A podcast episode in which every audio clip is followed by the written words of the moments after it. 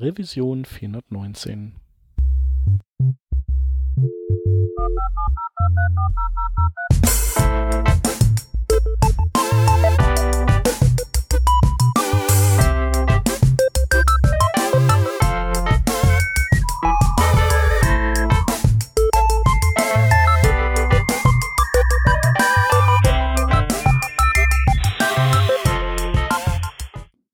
Wir sind heute nur zu zweit, uh, nur aus dem festen Team. Ähm, einmal haben wir da den Peter. Moin, moin. Und ich bin der Shep. Und bevor wir euch verraten, was wir heute machen, äh, wollten wir noch mal einem Neupatron danken, nämlich dem Falk Müller. Vielen Dank für deinen Support. Sehr lieb von dir. Genau, und damit auch der Hinweis, wer es noch nicht wusste, uns gibt's auf Patreon patreon.com slash workingdraft. Wenn ihr uns gut findet, dann könnt ihr da vorbeischauen und uns ein bisschen unterstützen. Wie der Falk. Vielen Dank. Genau, und äh, Peter, was machen wir heute? Eigentlich wollten wir heute eine äh, Revision aufnehmen zum Thema Low-Code, was auch immer das ist. Klappt aber nicht. Nee, da hat der äh, Coronavirus uns ein bisschen einen Strich durch die Rechnung gemacht. Ähm, ein Homeoffice stellt sich raus, muss man erstmal einrichten und das hat auch unseren Gast getroffen, so dass wir jetzt hier in Notbesetzung einfach mal wieder eine Runde Webstandards Glück, Webstandards Glücksrad, schwieriges Wort, spielen. Ja, genau. Das haben wir ja lange nicht mehr gemacht. Genau, deswegen nochmal kurz die Regeln. Ich habe vor mir ähm, das, ähm, die HTML-Spezifikation der WhatWG, also im Prinzip das Dokument, das beschreibt, wie man einen Browser baut, mit Ausnahme von so Zeug wie CSS und JavaScript. Ich werde mich dort mit Hilfe meiner Logitech-Maus äh, und ihrem schönen Scrollrad durchscrollen ähm, und dann halten wir einfach irgendwo zufällig an und müssen ad hoc ein bisschen darüber referieren, wenn wir was Interessantes finden. Das machen wir. Das macht immer Spaß. Ich hoffe nur, dass wir nicht äh, auf zu vielen Stellen landen, äh, die wir schon mal irgendwann beackert haben. Äh, dieses Dokument ist so dermaßen groß, dass die Wahrscheinlichkeit wirklich ausgesprochen gering ist, ähm, genau. Und man landet ja auf dem HTML-Parser und dann sagst du ja immer so, i, nee, das ist eklig, lass uns da rausgehen. Naja, naja, naja, der ist ja nicht eklig, der ist ja. Ich habe ja für so ähm, Hack-supportende Workarounds einen, einen Softspot. Okay. Na gut, dann äh, scrolle ich doch einfach mal drauf los. Ähm, ähm, Shep, sagst du einfach mal Stopp? Irgendwann. Genau, ich, ich warte noch so ein bisschen und ja, äh, Stopp. So, wo bin ich denn jetzt gelandet? Das ist jetzt die nächste Aufgabe. Diese ganzen Algorithmen sind ja teilweise extrem lang, also muss ich da mal gucken, wo bin ich denn hier? Ähm, aha, Link Types. Aha, das ist das HTML Link Element und was man mhm. da so mhm. als Type haben kann. Okay. Das ist ja eigentlich eine ganze Menge, ne? Das ist eigentlich eine ganze Menge. Ich würde aber vorschlagen, äh, versuch doch mal alles aufzulisten, was dir einfällt. Oh, okay. Also natürlich Style Sheet. Ähm, Richtig, ja. Dann äh, die Resource Hints, die jetzt seit, äh, also zuletzt hinzugekommen sind, also sowas wie Prefetch, Preload, ähm, DNS, äh, Prefetch ähm, und Preconnect und so Zeugs. Ich wusste, dass du das als direkt nächstes sagen würdest. ja. Dann, ähm, ja, dann gab es ja mal so eine ganze Zeit lang so ähm, ja, wie soll man sagen, so die Möglichkeit auch, also eigentlich ist ja das Link-Element dafür gedacht, aber eben Relationen vom des aktuellen Dokuments zu anderen, äh, aber HTML-Dokumenten ähm, auszudrücken. Das wird eigentlich gar nicht mehr so praktiziert, aber es gab ja die Möglichkeit äh, Next und äh, Pref ähm, äh, anzugeben, sprich in einem, sagen wir mal, in einem buchartigen ähm, in einer buchartigen Seite konnte man dann eben sagen, was ist das nächste Chapter und was ist das vorherige. Wäre ja so für das durchschnittliche Programmiertutorial immer noch, ähm, sagen wir mal, ein, ein Use Case. Aber hat das jemals irgendwas gemacht für Nutzer? Ich glaube, dass der, also der alte Opera, der noch mit der Presto Engine lief, der ähm, konnte, ähm, der hatte Shortcuts, um, um sich da zum, zu der nächsten Seite zu navigieren. Also hm. Genau. Ähm, mal überlegen. Dann vermute ich glaube, die, ähm, die so RSS-Feeds, also Al Alternate äh, mhm. Darstellungsformen desselben Contents kann man damit eben auch ähm, ver vermarkuppen und darauf verweisen. Hm, was haben wir noch? Ich glaube, das ist so im Groben und Ganzen, würde ich mal sagen, was mir jetzt so einfällt. Ja, ich würde sagen, das sind auch die, äh, von denen ich auch schon mal was gehört habe. Es gibt natürlich noch Author. Ach ja, äh, okay. Äh, wichtig, wenn auch weitgehend funktionslos, sofern ich mich nicht täusche. Mhm. Ähm, Im gleichen äh, Atemzug könnte man License erwähnen. Ja. Ähm, dann äh, natürlich Canonical, No Follow und äh, so ähnliches. So mhm. Bot-Steuerung. Was ich jetzt hier auch sehe, aber noch nie wahrgenommen habe, ist tatsächlich äh, Bookmark. Bookmark. Nee, das habe ich auch noch nicht wahrgenommen. Aber ich habe jetzt gerade auch, auch mal MDN noch geöffnet und finde da drin diese, die Links auf die ganzen ähm, Pfeff-Icons oder Icons. So, so ah, ja. Link, Rel, Apple Touch Icon und ähm, einfach Rel Icon und sowas. Mhm. Das benutzt man natürlich auch immer oft. Ähm, habe ich jetzt irgendwie auch gar nicht auf dem Schirm gehabt. Mhm. Genau. Ja, und dann gibt's halt, ach ja, genau, dann gibt's, gibt's halt so diverse Attribute, die irgendwie noch Relevanz haben für bestimmte Varianten dieser Link-Elemente. Ähm, Aber was vielleicht noch spannend ist, ist das Media-Attribut, was ja im Prinzip so eine Media-Query ist. Und ähm, theoretisch kann man alles, was ein Link ist, kann man äh, Media Query abhängig machen. Äh, ach so, also das Media-Attribut auf den Link-Elementen. Genau, ja. Okay, das gilt also auch für sowas wie äh, Prefetch und, und Konsorten? Das gilt auch für Prefetch und Konsorten, genau. Okay. Ja. Also sollte zumindest funktionieren, ja. Ich habe es mhm. also tatsächlich ähm, in der Praxis nutzt man das nicht, ähm, weil meistens, ähm, also wo würde man das nutzen?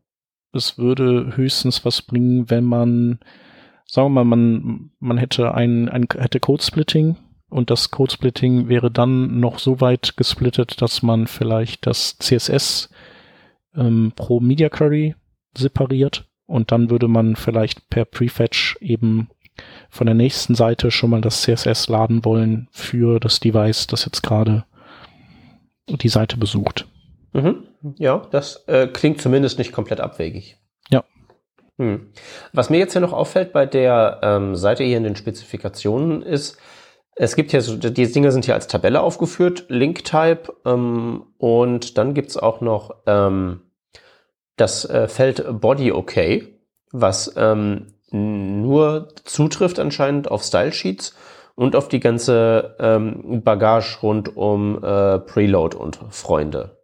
Wie meinst du das mit Body OK?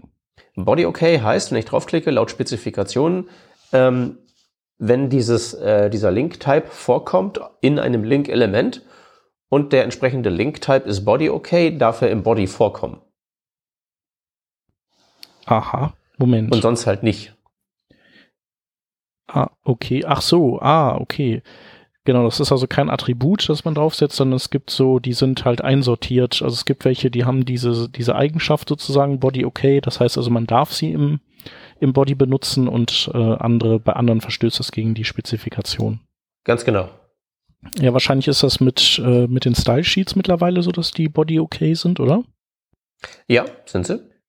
Genau, das war ja irgendwie das, ähm, da kann man ja, hat man ja die Möglichkeit, also ob das in der Praxis hat das, glaube ich, noch keiner den, den Nutzen herausgestellt, aber du kannst theoretisch, könntest du bei modularem Aufbau, könntest du halt das Stylesheet für jedes, für die Komponente, könntest du halt vor der Komponente erst referenzieren und dann könnte der Browser eben sozusagen progressiv, aha, das CSS brauche ich jetzt und dann arbeitet er sich weiter und dann lädt er wieder das nächste. Also er könnte so sukzessive sich das CSS zusammenladen, was er eben für diese Seite braucht. Genau, macht halt in der Praxis kaum jemand. Ich jetzt natürlich schon für meine Slide-Zusammenbastel-Geschichte bei meinen Präsentationen. Ja. Aber das ist ja ein bisschen randständig so als, ähm, als Use Case. Ja. Genau. Okay, nicht schlecht. Ich habe wirklich äh, das meiste von dem habe ich, ähm, wenn ich irgendwie so einen HTML schreibe, höchst selten im Kopf. Nee, ähm, also habe ich äh, meistens auch nicht. Ähm, ich will gerade, wie ich das dann immer mache. Ich glaube, es gibt ja so Seiten, die ähm, oder so Test Testing-Tools, sowas wie, ähm, wie heißt denn das von Microsoft, was so dieses Narwhal oder wie das heißt. Ähm, damit ähm. kann man kann man sich, glaube ich, sowas oder so. Das erzeugt einem auch so eine Manifestdatei und all so einen ganzen Klumpatsch, so Boilerplate einfach, was mhm. man immer braucht. Ja. Okay. Ja, aber cool. Das Element hatten wir auf jeden Fall noch nie. Äh, nein, das hatten wir tatsächlich nicht, beziehungsweise ist, ist es ja auch nicht nur das Link-Element, das ist ja tatsächlich auch noch, ähm, also Link als Konzept betrifft ja das Link-Element sowie äh, Forms, mhm. als auch ähm, A-Elemente und die gute alte Image-Map. Ja. Ne, also das ist ja hier ähm, äh, Bookmark würde da zum Beispiel, macht ja auf Link keinen Sinn, aber wenn das halt irgendwie so ähm, für A und Area ist es anscheinend vorgesehen. Mhm. Mensch, ich, Area. Wann hast du zuletzt eine Image Map gebaut? Äh, ja, lange her. Also wahrscheinlich kann man das jetzt, naja, macht man wahrscheinlich auch besser mit SVG, aber mhm. man könnte theoretisch eine Corona-Karte damit bauen zum Anklicken. Ja. ja, gut, das riecht aber schon ziemlich stark nach SVG. Eigentlich schon. Ich bin übrigens hier noch bei MDN und äh, habe was Interessantes entdeckt, was mir, was ich selber noch nicht kannte, und zwar du kannst ein Disabled-Attribut draufsetzen. Äh, auf das Link-Element? Genau, und das ist aber nur für die Stylesheet-Variante gedacht. Und du kannst damit ähm, sozusagen Stylesheets äh, irgendwie nachträglich erst enablen. Also, mhm. falls das irgendwer machen will. Ähm, genau. Ähm, okay, warte, warte, warte, warte. Ich, ähm, ich checke jetzt gerade die Spezifikationen gegen. Mhm. Ähm, boah, ist natürlich auch schwierig. Ist Disabled ein Global Attribute oder ist es ein nicht globales Attribut? Es ist kein globales Attribut, sondern ein lokales und das steht hier tatsächlich nicht drin, obwohl ich weiß, dass du recht hast. Aber irgendwie steht das hier nicht drin. Interessant. Tja. Da müssen die aber nochmal nachsitzen da. Ja, also aus Warhols, äh, aus Warhol-Erfahrung weiß ich nämlich, dass das existiert und also als Konzept und dass man das berücksichtigen sollte. Ja. Genau, und dann ist vielleicht noch interessant, dass, äh, dass man auch ein äh, On-Load-Attribut oder eben einen Load-Event-Händler draufsetzen kann. Und ähm, also für relevant natürlich nur für Style Sheets auch wieder. Mhm.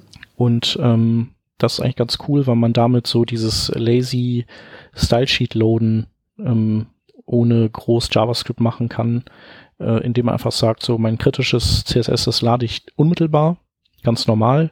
Und das, was ähm, nicht so kritisch ist, also was irgendwie below the fold ist, das lade ich erstmal mit Media Type Print und ähm, dann priorisiert der Browser es erstmal nicht. Also er, er lädt es schon irgendwann, weil er eben vorbereitet sein möchte für den mittlerweile immer unwahrscheinlicher werdenden Fall, dass du auf den Drucken-Knopf drückst. Ähm, aber auf jeden Fall erwartet eben nicht mit dem Rendering, bis dieses CSS auch da ist. Und dann packst du einen On-Load-Event-Händler ähm, drauf, der den äh, das Media-Attribut, also this.media auf all ändert und der dis.onload dann auf nix ändert, damit eben mhm. der, ähm, der Event-Händler dann sich selber disabled. Und so ein, also den ähnlichen Effekt, das geht ja im Prinzip nur darum, dass dieses ähm, temporäre Print-Style-Sheet zu depriorisieren. Kriegt man das mit Resource-Hints nicht auch irgendwie hin?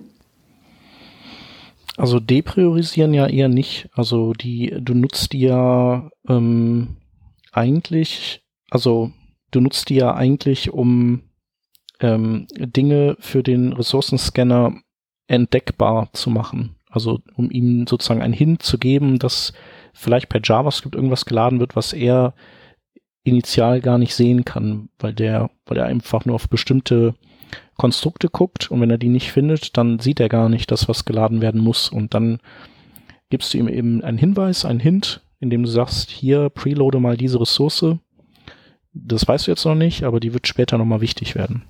Okay. Genau, aber es gibt, ähm, es gibt ähm, noch was und das nennt sich äh, irgendwie Prioritization oder sowas. Und da kannst du, ähm, das ist auch vom Chrome-Team so eine Idee gewesen, wobei ich nicht weiß, ob, also ich würde vielleicht fast sagen, ja genau, Priority Hints sind das.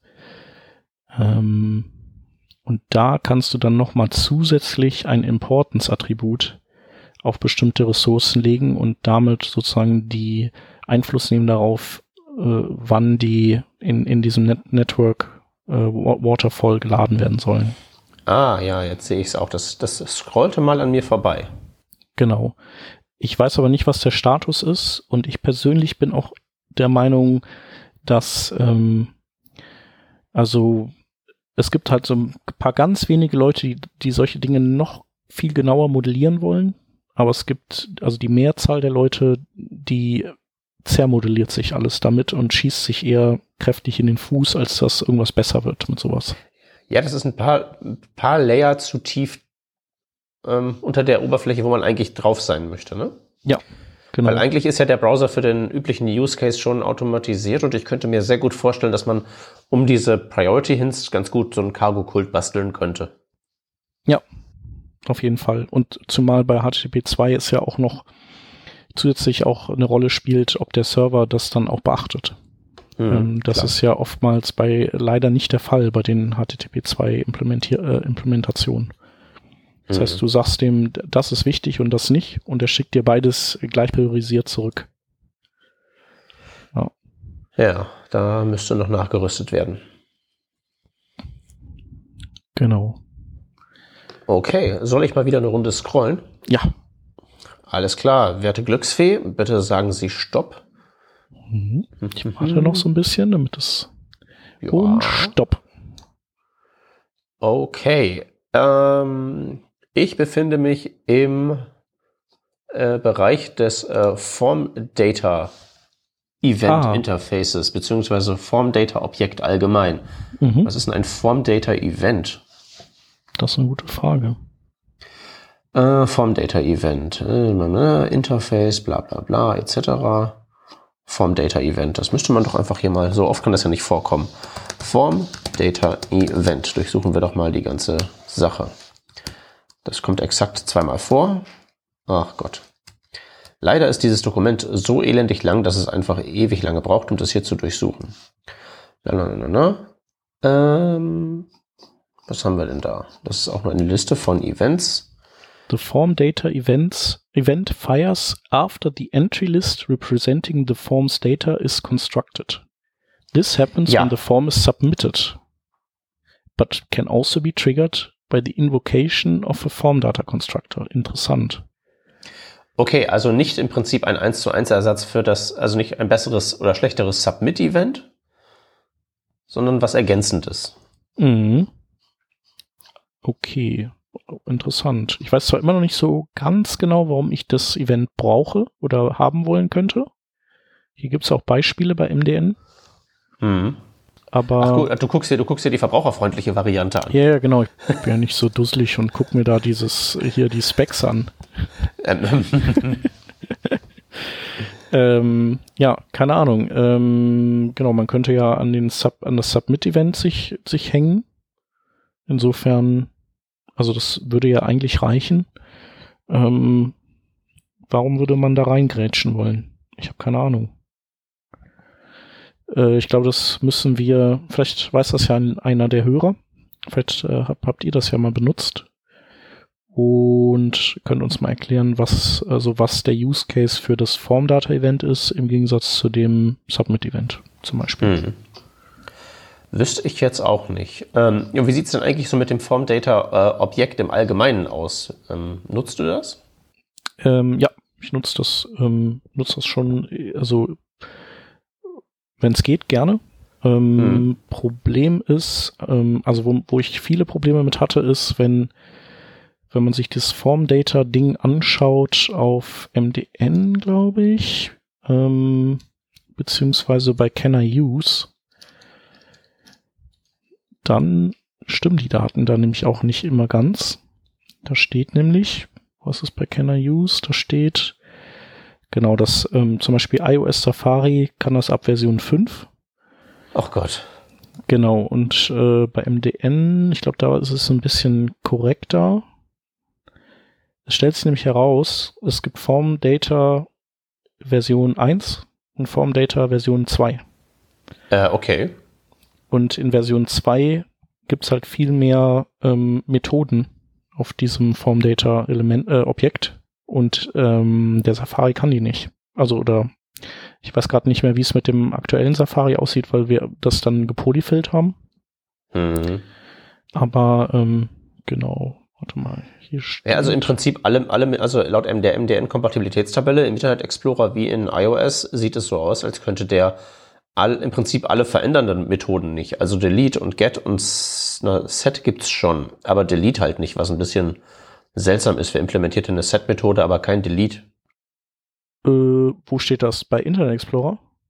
Ähm, bei in der I Safari on iOS Spalte, wenn ich mich jetzt nicht vergucke. Genau, Delete gibt's nicht, ähm, aber Set gibt's zum Beispiel. Ja, genau, stimmt. Ja, ja, genau, so sieht's aus. Ja, genau. Ähm, das ist halt das irgendwie komplett bizarre. gaga, ja.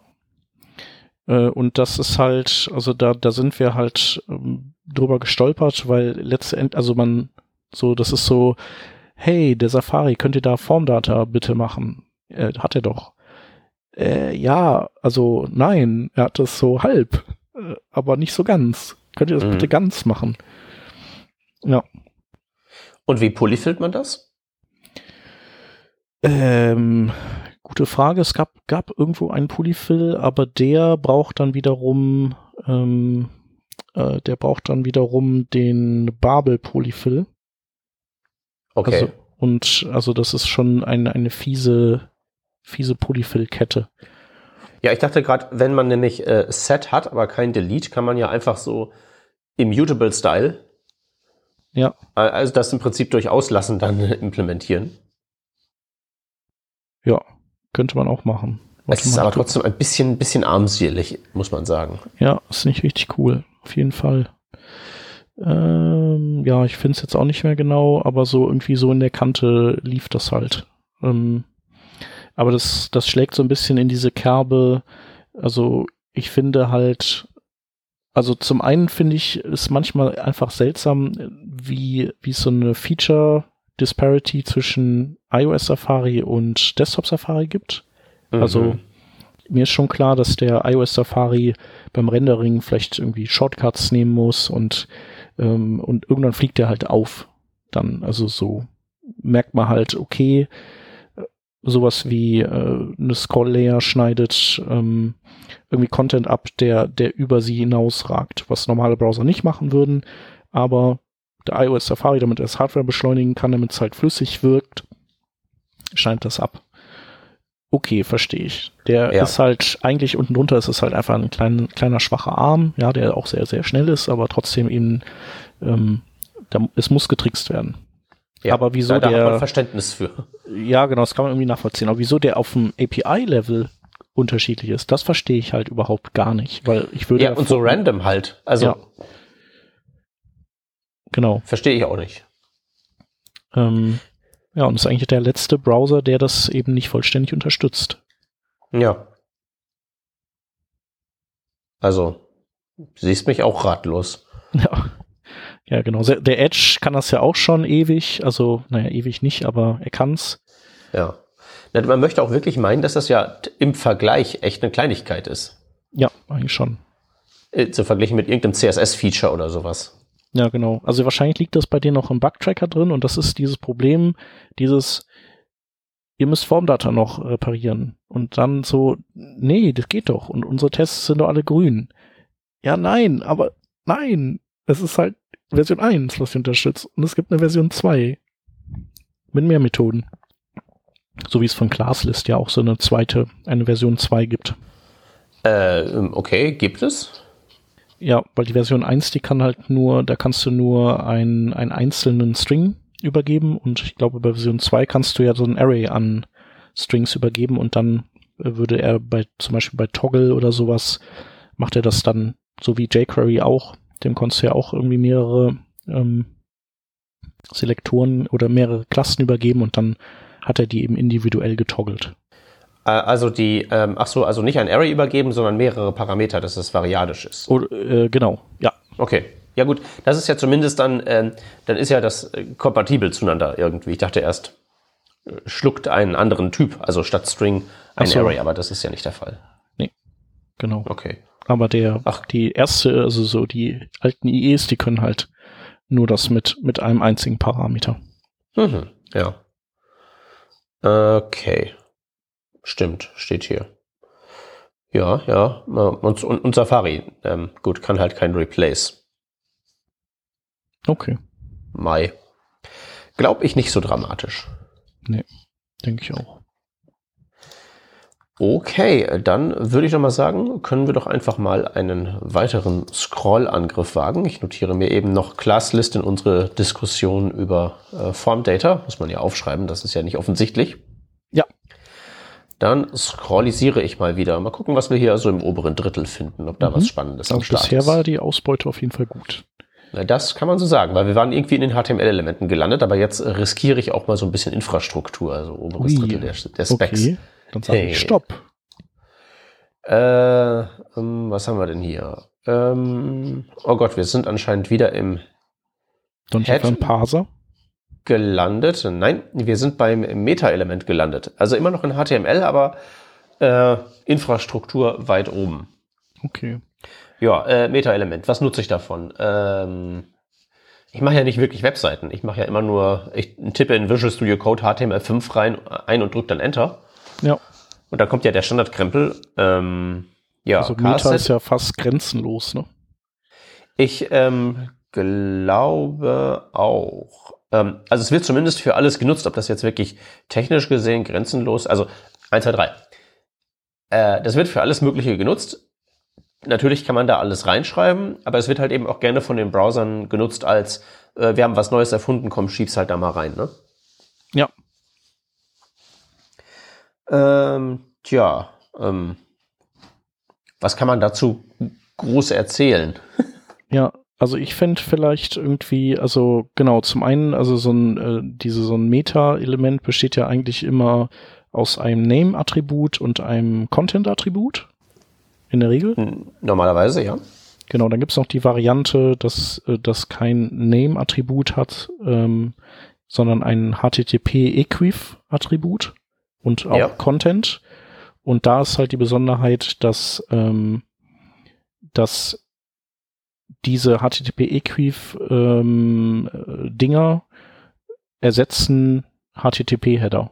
Das heißt, du kannst, also kannst nicht jeden HTTP-Header damit ersetzen, aber du könntest, kannst viele ersetzen. Und wenn es der Server, wenn du jetzt zum Beispiel kein, also wenn du nicht in einem schönen crossfunktionalen Team arbeitest mit DevOps, sondern du dieses klassische Setup hast von, ich habe den Administrator dieses Servers noch nie gesehen und ähm, kommuniziere mit ihm nur über Brieftaube und er macht Dinge erst sechs Wochen, nachdem man den Antrag gestellt hat, ähm, dann ist ja immer schwierig, schnell einen neuen Header zu setzen.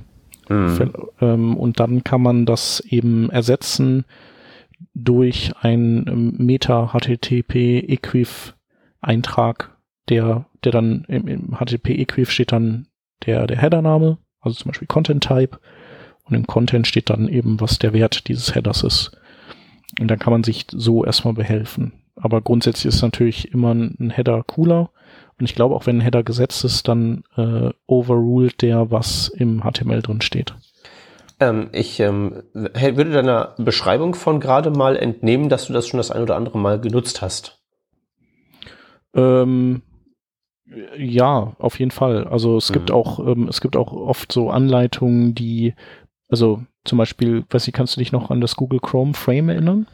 Ja, das war im Prinzip ein Internet Explorer Plugin, das die Google Chrome Engine in ein IE-Tab reingebracht hat. Genau, das hat die dann, also, und du konntest es halt über äh, mit so einem Me- Meta-Angabe aktivieren, genauso wie du den IE, der diese Kompatibilitätsmodi hattest, du konntest den sozusagen, ähm, du konntest dem sagen, versuch gar nicht irgendwie rauszufinden, in welchen IE-Modus du gehen musst. Hier bitte gehe in den neuesten oder gehe in IE 11-Mode oder sowas. Mhm. Und äh, viele Anleitungen im Netz waren halt, also welche, da hat man das über dieses, über dieses HTTP-Equiv-Meta-Tag gesetzt. Vielleicht, weil es halt für den Normalo-Entwickler leichter war, das so zu machen. Aber so die äh, richtig saubere Variante war eben, das in seinen HTTP-Headern auf dem Server einzustellen. Ja. Genau, und so, so ähm, stolpert man da halt ähm, mhm. eher mal drüber. Ja, und weil die, die, die, die wirklich spannenden Sachen, die man hier so, also viel kann man ja mit dem HTTP Equiv nicht machen. Das ist ja wirklich eine Liste von, von ähm, Headern, die man, also es mappt ja auch nicht eins zu eins zu Headern, sondern mehr so zu, zu Zuständen, die über Header gesteuert werden und die können alternativ auch über diese HTTP Equiv Werte gesteuert werden, wenn ich das jetzt richtig lese. Ja. Also hier steht, bla bla bla, this is almost, but not quite, entirely unlike the HTTP header of the same name. Ja, also irgendwie gleich und überhaupt nicht gleich, so gleichzeitig. Äh, ja, ähm, ich versuche gerade immer noch diesen Satz zu parsen. Almost, but not quite, entirely unlike. Was ist es denn jetzt? Ja, äh, ja, schwer zu sagen. Ich würde genau. auch sagen, HTTP-Header setzen ist das Mittel der Wahl. Ja, denke ich auch. Also, wenn es geht, würde ich das immer so machen. Genau, es gibt ja immer noch genug andere Meta-Angaben, die, äh, die man dann, also die mit Name, dann mit dem Name-Attribut sind, die man dann immer noch setzen kann. Genau. Da ist vielleicht noch interessant, dass ähm, in HTML5 kannst du ja einfach ähm, Meta Charset machen. Also Richtig. da ist ja kein Name dabei. Und eigentlich, also in, in Langform müsste es Meta HTTP Equiv Content Type und dann Content, Text HTML, Charset UTF-8 sein. Also viel, viel länger. Aber beim Reverse Engineeren äh, dessen, wie Browser funktionieren, hat man ja zum einen herausgefunden, dass man den Doc-Type komplett eindampfen kann. das hast du, glaube ich, auch damals in deinem HTML5-Buch so schön geschrieben. Ähm, die haben einfach so lange rumexperimentiert und Sachen weggelassen, dass die gesagt haben, so eigentlich kann man einfach nur äh, Ausrufzeichen Doctype HTML machen, fertig. Und dieser ganze andere Klumpatsch, der bei HTML4 da drin steht, äh, genau, stört auf den halt gucken nicht. die Browser nicht. Genau. Selbst der IE6 nicht. Und das gleiche gilt eben für diese Character Set Angabe. Und darum können wir die halt jetzt so schön kurz und knackig schreiben. Ja. Ja, das ist schon eigentlich ganz äh, gut. Das, äh, dieses Reverse Engineering, was du gerade angesprochen hast, ist wirklich so. Also es wird, glaube ich, mal so langsam Zeit, dass hier unser Feld des äh, Programmierens als solchem mal so, so Heldenerzählungen bekommt. Ja. So dass, dass wir irgendwie mal so die, die Odyssee der Nerds irgendwie haben. Und da gibt's dann wirklich so äh, Aktionen wie einfach das Schreiben von diesem Dokument hier, dieses initiale Reverse Engineering, dass ich da mal mit reinsetzen würde, wo man echt sagen muss, hier so, das ist auf einer Stufe mit, weiß ich nicht, dem Erfinden von C oder sowas. Ja, auf jeden Fall. Also es ist schon, ähm, also es ist schon eine Leistung, ähm, das alles so äh, ja so zu, zu analysieren, zu reverse engineeren und dann eben auch zu formalisieren. Genau, also das ist ja sowohl quantitativ, weil das einfach ein Monsterdokument ist, als ja auch qualitativ. Das kann man ja gut lesen. Mhm. Äh, wirklich ein großer Schritt. Ich habe aus, aus an anderen Gründen mal zuletzt mehrere Stunden in den ECMAScript-Spezifikationen verbracht. Ähm, die sind jetzt auch nicht irgendwie schlecht oder sowas, aber das ist schon nochmal eine ganz andere Sportart. Ja. Ja, cool. Ja, du bist ja so ein alter Spec-Leser. Also ich bin ja auch ab und zu mal unterwegs, aber. Aber ECMAScript ist eine Nummer zu hart für mich. Also ja. da kriege ich, da kriege ich halt selten Erkenntnisgewinn raus. Aus dem Zeug hier, das schaffe ich noch. Ja. Ich müsste nur an eine spannende Stelle geführt werden und da fällt mir eine Glücksfee ein. Ja. Ich scrolle ja. mal wieder eine Runde. Ich kann dir helfen. Ich würde ja gerne mal wieder bei so non-conforming Features landen. Das ist ja immer lustig. Dinge, die man nicht machen soll, die aber hier drin stehen. Okay. Vielleicht, wenn ich jetzt Stopp sage, bist du an genau so einer Stelle. Das JavaScript hier sieht auf jeden Fall doll non-conforming aus. Ähm, mal eben hochscrollen. Wo bin ich denn da? Äh, was ist denn das? Warum ist denn hier so viel Java? Was ist denn Delegation? Multicore CPUs? Ich weiß gerade überhaupt gar nicht, in welchem Kontext ich mich befinde. Es ist sehr viel JavaScript-Beispielcode. Delegation Multicore CPUs. Das hört sich aber so irgendwie so gar nicht HTMLig an. Ich habe es gefunden. Es ist der äh, Shared Worker. Uh, mit dem bin ich aber nicht sehr vertraut. Also ich weiß, dass der Shared Worker, also ich glaube zu wissen, dass der Shared Worker wie ein äh, Webworker ist, nur mhm. dass er von mehreren Dokumenten gleichzeitig genutzt werden kann. Irgendwie so. Genau, also das ist einerseits ein extra Thread für Rechnerei, aber halt eben auch ein Message Bus, zu dem sich verschiedene Seiten vom, wenn ich mich nicht täusche, gleich in Origin hinconnecten können und dann darüber Nachrichten austauschen können. Also so ein bisschen so wie so ein Service Worker oder so wie der, so der sitzt so zwischen Stühlen zwischen was ein Service Worker macht und was ein Webworker macht. Ich würde eher sagen, der ist sehr viel näher am Webworker als am Service Worker dran. Das ist einfach ein Multi-Client Webworker. Und der Service Worker ist ja allein schon auch von seinem ganzen ähm, Lifecycle, jetzt nicht bezogen auf Installation, aber so auf wann läuft der überhaupt, wann findet dort Code statt. Mhm. Ähm, was anderes. Der Shared Worker ist wie so ein Webworker, stimmt.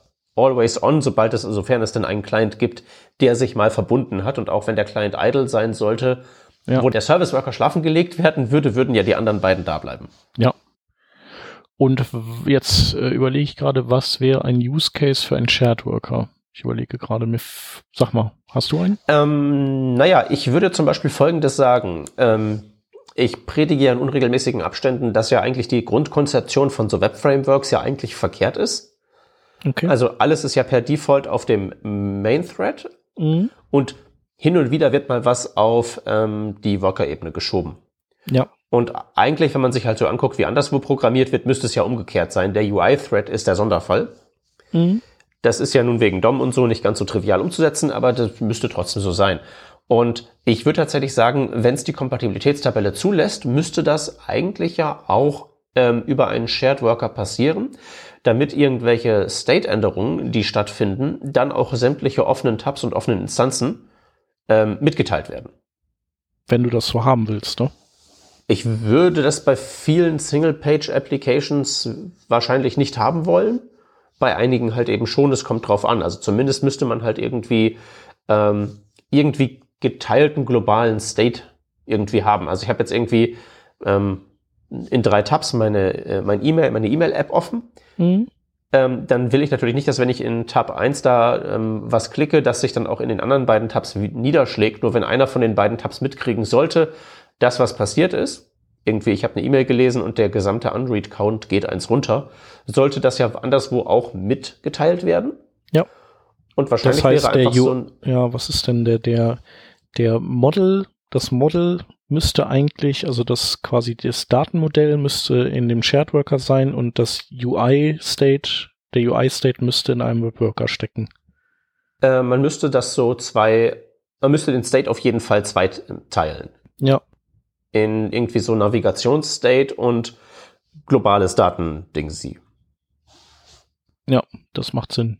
Das ist ja auch übrigens so ein bisschen wie ähm, das Actor-Model, das wir mal mit dem äh, Soma besprochen hatten, als der hier im Podcast war.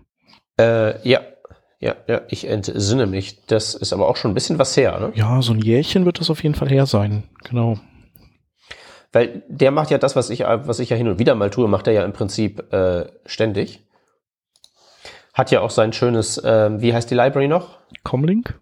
Comlink, genau, ähm, an dem er immer so äh, fleißig äh, bastelt und das auch fleißig bewirbt. Genau, ist jetzt Comlink 4 oder 5 oder so, ne? Mhm. Also ich meine, man könnte den ja wirklich mal, also das Actor Model, das war ja damals wirklich, das war ja auch mit Comlink drin, mhm. aber man müsste eigentlich mal wirklich so den nochmal in die Sendung holen, mitnehmen und nochmal so dieses äh, Framework der Zukunft mal so durchkonzipieren, finde ich. Ja, auf jeden Fall. Er macht ja schon viel so, also Actor Model ist, hat ihn ja lange beschäftigt auch und ähm, da geht es ja auch darum, eben einfach zu sagen, ich versuche meine, meine ganze Anwendungslogik so zu zerschneiden, dass ich, wie du sagtest, eben ganz wenig, also so wenig Arbeit wie möglich im, in der Haupt-UI, also im UI-Thread habe was natürlich bei so Sachen wie, äh, sobald du mit dem DOM rumhantieren musst, dann, dann geht es halt nicht anders. Ähm, aber eben alles andere in, in separate Threads schieben, äh, sei es jetzt Webworker oder Shared Worker. Ich glaube, bei ihm sind es tendenziell eher Webworker. Und dann macht er ja auch noch obendrein, packt er so viel wie möglich jetzt mittlerweile in WASM rein. Ja. Das ist schon, schon ganz cool. Ja, wobei das ist ja, glaube ich, ähm, ein alternativer Ansatz. Ist das, wenn es in WASM ist, auch vom Main Thread weg? Äh, also wenn es in WASM ist, ist es einfach nur performanter. Äh, egal was es ist. Also du, du kannst jetzt äh, aufs DOM nicht zugreifen, aber Mhm. zum Beispiel könntest du State managen mit WASM. Ja, aber halt, eben- also kostet das nicht auch ordentlich was wegen des Overheads, von wegen zwischen den Welten konvertieren? Ich glaube nicht. Nee. Also auf jeden Fall finde ich halt echt, man bräuchte wirklich so ein, ein, ein React oder ein Angular oder irgendwas ähnliches mit dem, ähm, mit, mit der Developer Experience von dem Zeug, Mhm. aber halt eben off Main Thread als Default. Ich habe keine Ahnung, wie das aussehen könnte, wie man das bauen würde. Ich Ja. habe mal so ein ganz, ganz naives irgendwie so ähm, DOM-Diffing über ähm, so ähm, halt eben Browsing-Kontextgrenzen mal gebastelt. Ja. Aber äh, weil ich ja selbst für normales DOM-Diffing zu blöd bin, hat das halt eben auch nicht so wirklich viel gebracht. Aber irgendwie so jemand, der schlauer ist, müsste sich das mal, müsste das mal bauen, finde ich. Also ich, ähm, ich überlege gerade, ich bin äh, letztens über so ein Framework, das von einem Typen aus München, glaube ich, äh, gemacht wird. Es heißt irgendwie Neo.js oder vielleicht auch Meo.js, ich weiß es gerade gar nicht. Äh, guck mal gerade, Wayworker, irgendwie so. Der ist auch heute sehr aktiv gewesen auf Twitter und genau, da ist quasi dieses Konzept, ähm, möglichst viel in Webworkern abzufeiern. Ähm, ob das am Ende wirklich, äh, also den habe ich auch eingeladen hier in den Podcast direkt, äh, hat mir gesagt so, ja, gerade ist halt so ein bisschen, bisschen viel zu tun so, Mhm. ähm, aber ich komme auf jeden Fall. Das heißt, den werden wir irgendwann da haben. Ich scroll gerade mal durch meine Timeline, ob ich den nochmal finde. Ähm, der macht auch gerade irgendwie so ein Corona-Projekt damit. Vielleicht auch so, so ein Gutes zu tun und ein bisschen Promo für sein Framework zu machen. Das muss ich ja auf keinen Fall ausschließen. Genau, aber da können wir ja nochmal ähm, genau mit ihm mit ihm quatschen, was so seine Sicht der Dinge ist. Und Ja, das wäre, würde mich auch sehr interessieren, wie das so ganz grundsätzlich gebaut ist, weil ich habe wirklich nur so gedacht, React on the Wire schien mir das, das einfachste, bis ich es dann gemacht habe, dann schien es mir nicht mehr so einfach. ja, jetzt habe ich's. Der Typ heißt, äh, das ist der Tobias Ulik aus München und das Framework von ihm heißt neo.mjs. Ah, gleich mit MJS. Genau. Und genau, The Web Workers Driven UI Framework. Das hört sich genau wie das an, was ich haben möchte. Genau. ähm, ja, können wir auch in die Shownotes packen. Das machen wir, das wird verlinkt, das ist hiermit notiert. Cool. Ganz, ganz hervorragend. Okay, dann würde ich sagen, einen machen wir noch, oder? Ja, letzte Frage vielleicht noch, diese Shared Ja. Worker, wie ist da die Browser-Kompatibilität? Eher wahrscheinlich ziemlich schlecht, oder? Äh, ich glaube, sie ist nicht so schlimm, wie sie schon mal war. Ich muss noch mal eben kurz bei MDN nachschauen. Oh Gott. Kann ich irgendwie MDN beibiegen, dass ich per Standard die, die äh, englische Variante haben möchte? Ah, äh, keine Ahnung. Vielleicht. Hm. Äh, okay, nee, die Browserunterstützung sieht sehr gut aus mit einem Unterschied, mit, mit einer Ausnahme. Jetzt rate mal, welche das ist. Hm. Also da gibt es ja nur zwei Möglichkeiten. Entweder der Internet Explorer oder der iOS Safari. Genau, Internet Explorer 2.0. Es handelt sich tatsächlich um iOS Safari und auch Desktop Safari, die das nicht können. Okay. Ja, Sad Trombone, sage ich nur. Was ein bisschen schade ist. Wobei, jetzt überlege ich mir Folgendes. Ja, man kann das natürlich polyfillen mit Webworkern und irgendwie äh, so, weiß ich nicht, ja, äh, entweder Ja. Message, äh, Dings, Message-Gebümsel oder hier diesem Broadcasting. Ja, also Broadcasting dachte ich jetzt auch. Ähm, ich würde da eher noch sagen, also das Ding ist, der Shared Worker kann halt eben mehrere Clients haben und ähm, er läuft halt permanent durchgehend, nicht so wie ein Service Worker. Mhm. Wenn man, aber der Service Worker läuft ja immer dann, wenn er irgendwie eine Nachricht bekommt. Und diese Nachricht könnte ja auch ein Post-Message sein, ähm, nach dem Motto, ändere mal den State und wenn du das gemacht hast, ähm, teile den Clients mit, dass sich ihr UI ändern soll. Mhm. Dann würdest du den sozusagen als Hilfsbrücke benutzen. Ich würde, glaube ich, da tatsächlich zum Service Worker äh, tendieren, denn diese wirkliche blockadefreie Number Crunching Fähigkeit, die ja der Webworker und der Shared Worker haben, brauchst du ja wahrscheinlich in normalen Fällen eigentlich selten. Ja. Du kannst auch mit Local Storage kannst du ja auch kommunizieren über alle Fenster ähm, weg. Wenn es jetzt so um die Cross-Fenster-Kommunikation genau, äh, geht. Wobei mir gerade auffällt, also das geht nicht im Webworker. Ich wollte auch gerade sagen, Local Storage ist ja auch doof, weil, ähm, also machen dann, macht dann nicht auch die synchrone API was kaputt oder ist das dann, wenn ich wenig Daten reinschreibe, auch nicht so schlimm? Also meine, mein aktueller Stand ist ja folgender. Diese ganzen asynchronen APIs, also der Gedanken, der Gedanke dahinter ist gut und es ist ja auch tatsächlich so, dass sie nichts runterbremsen, aber sie sind einfach fucking langsam. Und äh, Local Storage ist unfassbar schnell ähm, weswegen ich mittlerweile auch Sachen wieder in den Local Storage packe und nicht mehr in ähm, asynchrone Cache API zum Beispiel. Mhm. Ja, das ist nämlich die nächste Frage mit diesen Webworker-Frameworks. Klar, wenn ich jetzt irgendwie so ein mega hochgezüchtetes, super komplexes User-Interface habe, ist das vielleicht ein einfacherer Trade-off, als wenn ich ein eher simples UI habe, wo möglicherweise der Zeitverlust durch das Message-Passing und die Asynchronität auch so ein bisschen in meine Performance reingreift. Mhm. Ja. Hm. Aber den Surma können wir auf jeden Fall auch mal einladen zu dem Thema. Der kann ja nicht mehr so viele Konferenzen besuchen gerade. Äh, das stimmt. Ich glaube, wir könnten uns tatsächlich jetzt für den Podcast echt ein paar hochqualitative ja. Leute, die sonst echt zu viel zu tun haben, mal reinholen. Genau, die aus ihrem, äh, aus ihrem Langeweile-Loch holen. Ja. Ja, Nee, äh, lass uns das, das wirklich äh, mal machen. Lass uns mal einfach ein bisschen, bisschen frech rumfragen. Ich wollte gerade sagen, so richtig dreist hier so, hallo CEO, Meister Oberreichheini, äh, ja. komm mal vorbei und erzähl mal. Ja, genau. das machen wir. Okay, aber vorher machen wir noch einen letzten Eintrag aus unserem Glücksrad. Okay. Ich scrolle. Ja. Mhm. Ich, ich habe die Augen zu. Sage Stopp. Pom, pom, pom, pom, Was haben wir denn hier? Ach, guck, ein Thema, das äh, letztens auch in meinem Kopf rumklapperte. Ähm, die HTML5-Formvalidierung. Ah. Mhm. Die Kleinzeit-Formvalidierung mit Required und, ähm, mhm. und so weiter. Ja. Ähm, sag mal, Shep, du als Mann aus dem Schützengraben. Ja. Wie, wie, wie sieht das da draußen aus? Äh, wird das benutzt? Jo. Es wird benutzt. Okay. Mhm. Ähm, es ist aber halt, es ist leider nicht, ähm, also es ist noch nicht perfekt.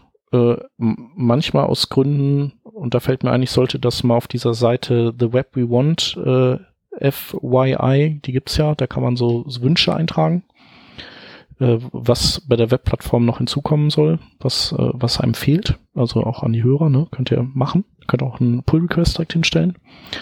Ähm, also was was ein Problem ist, ist, es gibt ja nur, es gibt valid und invalid, mhm. was ich aber nicht, also und wenn. Also meinst du die, die als, als Zustände oder als Pseudoklassen? Ähm, sowohl als auch. Mhm. Ähm, und das, da ist zum Beispiel ziemlich beknackt, dass ein Formularfeld, das required ist, schon von Beginn an als invalide markiert wird. Ja. Und was, ähm, was äh, so, sagen wir mal, so Framework, JavaScript Framework, ähm, ähm, ähm, ähm, wie nennt man das, Libraries, die da, die halt so in React laufen oder in Vue oder in Angular, was die halt ähm, haben, was es nativ nicht gibt, ist dieses is pristine und äh, wie heißt das andere? Vergessen, aber auf jeden Fall geht es darum, hat der User denn das Formularfeld überhaupt jemals schon angefasst? Ja. Und wenn er das also können wir ihm im Prinzip aus dem ungültigen Zustand einen Vorwurf machen oder nicht? Genau, genau. Also wenn er das schon mal angefasst hat und er verlässt das Feld und dann ist das Feld ungültig, dann kann man ihn deswegen ankacken. Also so ist es zumindest dann ein bisschen gesellschaftsfähiger, aber ihn direkt anzukacken von Anfang an oder sie direkt anzukacken, ähm, ist halt doof. Und, ja. und dann, und da kannst du dir selber dann wiederum nur mit JavaScript raushelfen aus dieser Nummer. Und das ist halt irgendwie schade, weil das so, also ist so trivial eigentlich. Ja, also du kannst, man kann das auf zweierlei äh, Wege sehen. Ähm, Ich finde nämlich diese Formvalidierung äh, ganz, eigentlich ganz gut für das, was es ist. Mhm. Ähm, man muss es halt eben dafür als nicht, ähm, also man muss das so betrachten, dass die Zielgruppe nicht notwendigerweise der Endnutzer mit gewissen Ansprüchen ist, sondern wenn du halt sagst, ich will nur sicher gehen, dass wenn das Formular abgeschickt wird, dass alles ausgefüllt ist und das ist mein Anspruch, dann ist es ja okay, wenn von Anfang an alles rot ist. Mhm. Wenn dein Anspruch hingegen ein bisschen höher ist, musst du das halt eben als, äh, musst du das gegebene API-Material als Infrastruktur nutzen, um da ein anderes Zeug oben drauf zu setzen. Weil das geht, glaube ich, relativ gut. Also das ist so wirklich so ein, so ein Fundament. Da mhm. kannst du nicht einziehen, aber da kannst du was draufbauen. Ja. Genau. Das ist jedenfalls so mein Eindruck davon. Was dann noch, also da fehlt natürlich noch so einiges mehr, aber was, was halt auch so ein Problem ist, wo man, wo man natürlich die Frage stellen muss, wie kann man das lösen, ist, ähm, also das, was der Browser als eingebaute Fehlermeldung hat, wenn man bestimmte Sachen nicht korrekt ausfüllt. Also mhm. irgendwelche Patterns nicht angibt. Also der ist halt dann, ähm, oder bei E-Mails so, er sagt halt jetzt nicht, ähm, hier hinten fehlt äh, noch .de oder sowas äh, oder .com, sondern sagt einfach so, das ist aber keine gültige E-Mail. Also das ist so ein bisschen, manchmal könnte das ein bisschen, könnte das ein bisschen präziser sein, aber ich verstehe ja. schon, dass sie da aus dieser Falle nicht rauskommen. Dann hast du natürlich das Problem, dass diese Meldungen auch noch pro Browser unterschiedlich sind. Dass das in der Sprache kommt, in der der Browser konfiguriert ist und nicht in der Sprache deines User Interface. Genau, das auch. Und was halt auch irgendwie fehlt, ist sowas wie, ähm, dass du, sagen wir mal, so ein Ajax-Endpoint anbinden kannst, über den auch quasi geprüft wird, sowas wie, ja, dieser Username ist halt leider schon vergeben. So, das, ja. das wäre halt auch noch sowas, ähm, das wäre ganz cool. Ja, aber wie gesagt, wenn du sowas willst, glaube ich halt, bist du in dem Bereich, wo du halt eben mit den gegebenen Mitteln dir das relativ schnell herbasteln kannst. Ja, genau. Also es ist, also man, es ist ein Fundament, genau. Ja. Also ich habe mir gerade mal aufgemacht, ähm, in der Warhol Browser Extension benutze ich auch Formularvalidierung. Mhm. Mir da mein, weil ich ja mittler mittlerweile bin ich ja echt ziemlich konsequent dazu übergegangen, so Kleinscheiß von 200 Zeilen wirklich selber zu schreiben und keine Library mehr herzunehmen, weil dann geht mir das nicht kaputt, weil irgendwer meint, irgendwas updaten zu müssen. Mhm. Und da habe ich tatsächlich mit mir so einen äh, Hook um Formularvalidierung drumherum gestrickt der eigentlich nichts weiter macht, als ähm, im Prinzip äh, Händler zu generieren mhm. Für ähm, Formularelemente und dann werden die so mittels Name assoziiert, wird in der Map gespeichert und dann kann ich halt so Sachen machen wie, äh, habe hab ich halt so eine State-Variable, in der die aktuellen Fehler drinstehen und so. Und halt so ein Ding, wo ich halt einfach nur sagen kann, ähm, generiere mir äh, Validation-Händler, so Invalid-Event und so weiter ähm, und mach halt auch so ein wenn dieser Fehler vorliegt, gibt standardisiert diese Fehlermeldung raus. Also im Prinzip versuche ich damit alles auf Englisch zu ziehen, auch wenn der Browser irgendwie in Spanisch daherkommt. Ja. Und das sind irgendwie so 160 halbwegs lesbare Zeilen. Ich finde das eigentlich ziemlich gut, dass ich nur, dass ich Formularvalidierung so hinkriegen kann, wie ich sie haben will, in nur 160 Zeilen. Ja. Also, das halte ich für einen großen Fortschritt im Vergleich zu, das müsste ich jetzt komplett neu erfinden. Mhm. Und so als Fundament finde ich das eigentlich ziemlich, finde ich das eigentlich ziemlich gut. Ja. Nee, klingt auch gut. Ja. Mhm. Genau. Nee, also es ist schon okay. Also deswegen, ich sagte ja auch, man benutzt das halt. Ähm, aber so, wenn man mehr will, dann merkt man dann doch, wo, wo, wo es dann, wo die Grenzen sind. Genau. Ja. Gut, aber das ist ja bei HTML eigentlich das Standardproblem. Ja, definitiv. Und bei Formularelementen ja eh. Was übrigens ganz cool ist, ähm, letztes Jahr auf der Frontiers-Konferenz, ähm, mal sehen, ob die dieses Jahr stattfindet, ähm, da gab es auch einen geilen Vortrag von äh, Stephen Cook, der hat, ähm, der hat Mario Kart nur mit HTML und CSS äh, nachprogrammiert. Und ähm, dieser Mario, der hat halt dann, das war halt so ein Sprite und der konnte eben das, der konnte seinem, das, also es war das äh, Super, die Super Nintendo Version natürlich und nicht irgendwie so eine moderne. Und, ja, klar. Und in diesem, in seinem Kart konnte er halt so sich so ein bisschen nach links drehen und eine Linkskurve fahren oder nach rechts drehen, dann hat er eine Rechtskurve gefahren. Und das hat er so gemacht, dass er einen Input hatte mit einem Autofokus drauf. Und ähm, du konntest halt mit äh, hier diesem WASD, konntest du das dann so lenken. Und der hat halt einfach ähm, der hat das äh, so gemacht. Ah. Genau, der hat das mit äh, Valid und Invalid und dann eben einem Sibling-Selektor hat er dafür gesorgt, dass eben der Mario dann nach links oder nach rechts eben ging, je nachdem, was man in diesem Inputfeld als letzten Buchstaben hatte. Ich glaube, so war das. Ja, einfach mit so Pattern-Attribut, ne? Regulärer Ausdruck. Ja, genau. Das war ganz geil. Das ist recht äh, sportlich, recht kreativ. Ja. Das finde ich gut. Genau, da haben auch alle so äh, hier, Chapeau. Also das ist schon eine coole Idee gewesen. Ja, ich würde mal sagen, das verlinken wir auf jeden Fall mal doll. Ja. Genau. In den Shownotes, dann kann man sich das mal reintun. Also sag, sag mir noch einer, die Formularvalidierung wäre nicht ausreichend. Also man kann damit Formulare validieren und Mario reimplementieren. Was braucht man eigentlich mehr? Mehr braucht man nicht. Kann man sich selber Spiele programmieren, nur mit HTML und CSS, um die Corona-Quarantäne irgendwie zu überwintern. Ja, und was ich auch gesehen habe als Genre, ist jetzt äh, CSS-Gemälde. Okay. Also ich habe sowas schon mal, also ich, ich kenne oder ich, ich habe immer mal wieder so eine auf Twitter, die, die haut so Dinger raus. Und das ist ekelhaft, brutal, krass. Und ich denke mir immer, du hast doch irgendein Programm, das dir das generiert. Das kann ja nicht sein, dass du das per Hand codest. Also weil das wirklich, das ist ja, sind hunderte, wenn nicht sogar tausende Elemente, die alle hier mit so ähm, Box Shadows arbeiten und so Zeugs und äh, hier, hier Linear Gradients und Radial Gradients und so weiter. Meinst hm. du das? Äh, das, aber ich habe auch ein Landschaftsbild letztens gesehen, das an mir vorbeiscrollte. Also du meinst jetzt vielleicht diese Porträts. Genau. Ja, die äh, verlinken wir auch. Aber ich habe letztens ein Landschaftsbild gesehen, wo ich zumindest so auf dem Telefon echt dachte, ähm, ähm, okay, Alter, was? Ja. Das sieht doch aus also wie eine Fotografie die, fast, oder? Ja, ja. Also weil diese Porträts, die kann, das kann ich ja halbwegs noch, äh, also das, das, das verstehe ich. Das, ich will jetzt nicht sagen, ich könnte das reproduzieren, könnte ich halt nicht, aber ich, ich, ich kann so nachvollziehen, wie das konstruiert ist. Aber bei diesem Landschaftsbild hat's mir, hat's mir echt aus den Socken gehauen.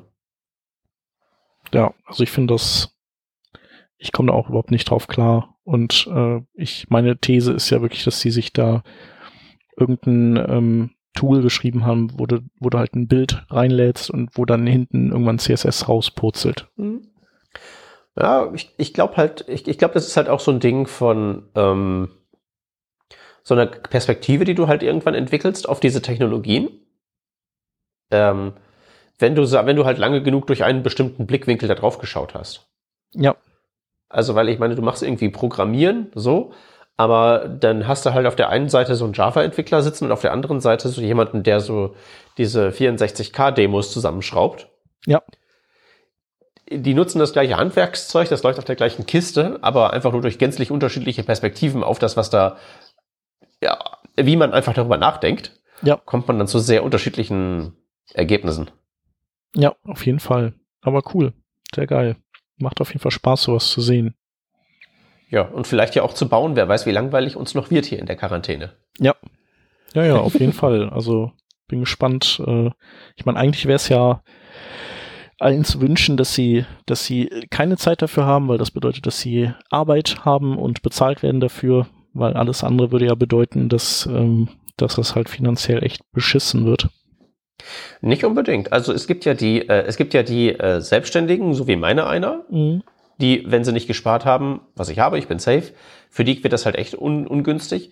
Ich denke halt eben bei so den ganzen ähm, Normalbeschäftigten oder halt eben auch bei ähm, so den Rentnern, ich weiß nicht, wie das in deinem Umfeld so der Umgang mit der Generation 60 plus ist, mhm. den man vielleicht beibiegen möchte, komm, du bleibst jetzt mal extra zu Hause und du lässt mal hier äh, den Nachbarsjungen für dich den Einkauf erledigen. Ja, Nö, aber das machen die bei uns auch. Also die, die, die ich kenne, sind tatsächlich die, die machen das schon ganz vernünftig, ja. Ja, ich habe also ähm, meine äh, Truppe darauf auch einigermaßen eingenordet bekommen. Aber was worauf ich halt hinaus möchte, ist, wenn man halt eben jetzt nicht gerade selbstständig ist und sich tatsächlich Sorgen um sein Auskommen machen muss, würde ich sagen, hat man heutzutage einfach einen anderen Job. Mhm. Und der Job ist halt eben, bleib zu Hause, ähm, die Kohle kommt erstmal bis auf weiteres rein, dafür wird schon gesorgt werden, aber sieh halt zu, dass du nicht alle anderen auch noch infizierst. Ja. Das ist jetzt dein, das ist jetzt deine Aufgabe. Du bleibst halt zu Hause und machst das nicht wie die ganzen Ottos, die ich sehe, wenn ich hier vom Balkon runter gucke, Mhm. nämlich da in größeren Gruppen äh, durch die durch die Gegend klatschen. Ja. Ja, genau. Schön mal noch eine Co Corona-Party feiern. Ja, das ist das, da, da weiß ich ja gar nicht, in wie, wie echt das ist. Also das ist, da, da wird so viel von erzählt und das ist so unmittelbar plausibel. Aber abgesehen von so vielleicht zwei Fällen von irgendwelchen Leuten, die das hinterher so umgelabelt haben, das sind ja nicht so die Masernpartys von irgendwie den. Nee. Nee, nee das Äh, ist so, äh, wenn die uns die Kneipen dicht machen, dann feiern wir eben bei uns zu Hause. So. Ja. Ja. Also in Köln, Manchmal- in Köln war das ja so, dass äh, genau, da haben, da haben die, äh, also da war ja auch erstmal so, ja, macht mal nicht so viel und so und passt ein bisschen auf und macht keine großen Veranstaltungen und bleibt zu Hause. Und dann haben die alle Corona-Partys gefeiert und dann haben die gesagt, okay, ich glaube, ihr checkt's nicht. Jetzt ist hier Schluss. Also wenn ich aus dem Fenster gucke, kann ich auch nur sagen, sie checken es halt echt nicht. Ja, genau. Aber wahrscheinlich, wenn dieser Podcast dann, wenn diese Folge released ist, dann äh, sieht's ja auch anders aus. Dann sind nämlich alle tot. Nee, dann hocken wir alle schön zu Hause und dürfen nicht mehr raus. Das äh, wäre vielleicht nicht die schlechteste Idee. Genau, mein Bruder, der, äh, der wohnt ja in Wien und der hat erzählt, ähm, genau, dass da die äh, Polizei und Bundesheer kontrollieren Ausgangssperren und ähm, genau, Helikopter fliegen auch über die Stadt und Hm. wenn du erwischt wirst, 3000 Euro Strafe. Autsch. Mhm. Genau. Also wenn du da nicht den direkten Weg zum Supermarkt nimmst, sondern irgendwie eine Kneipe ansteuerst, dann gibt's Ärger. Ja, also vielleicht nochmal zur Einordnung. Wir äh, berichten jetzt gerade, wir nehmen gerade auf am Montag, dem 16. März. Ja, genau. Im Moment laufen draußen noch alle frei rum und es gibt halt bestenfalls Empfehlungen, man möge sich doch verkriechen. Genau. Mal sehen. Wir sind gespannt. Wir sehen uns dann am besten einfach nächste Woche wieder mit irgendwie einem extrem hochkarätigen Gast, oder? Ja. Organisieren wir uns. Machen wir. Die haben ja sonst jetzt wirklich alle nichts mehr zu tun. Wunderbar. Nee, aber hat auch auf jeden Fall Spaß gemacht heute, trotz der, des, äh, der Programmänderung. Ähm, Glücksrad ist eigentlich immer ganz cool, außer wie gesagt, man, man stößt auf die Dinge, die man alles schon besprochen hatte. Das haben wir ja in der Vergangenheit schon ein paar Mal haben wir das gespielt. Genau, aber heute ist das ja echt 1A gelaufen. Ja, äh, wunderbar. Wir verlinken alle entsprechenden Einträge aus den Spezifikationen und die ganzen Links auf MDN und die weiterführenden Themen. Vom CSS-Porträt bis hin zu den Priority-Hints von Google.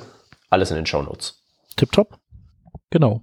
Und ansonsten, was gilt es noch zu sagen? Äh, wir haben äh, diese Folge, soweit ich weiß, kein Sponsor, aber vielleicht ist das ja, bis die Folge rauskommt, anders. Ähm, wenn ihr, ähm, wenn ihr einen Mitarbeiter sucht, der im Homeoffice euch hilft, oder wenn ihr ein tolles Produkt habt, das ihr, ähm, äh, das ihr uns mal ein bisschen näher bringen wollt, dann haut uns an und dann können wir, für euch, können wir euch in die äh, Sendung einbauen.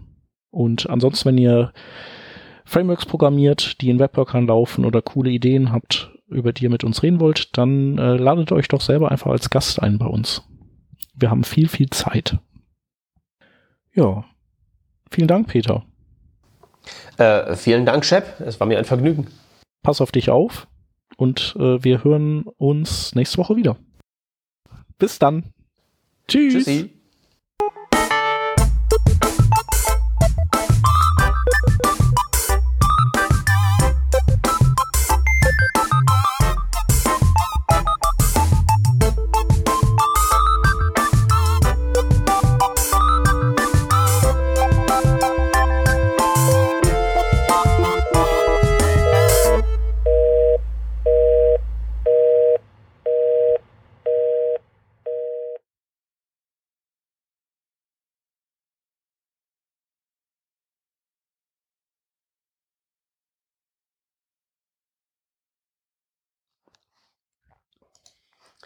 Mensch, jetzt hat dieser Virus es auch geschafft, unseren Podcast zu infizieren. Wir haben es so gut durchgehalten. Ja.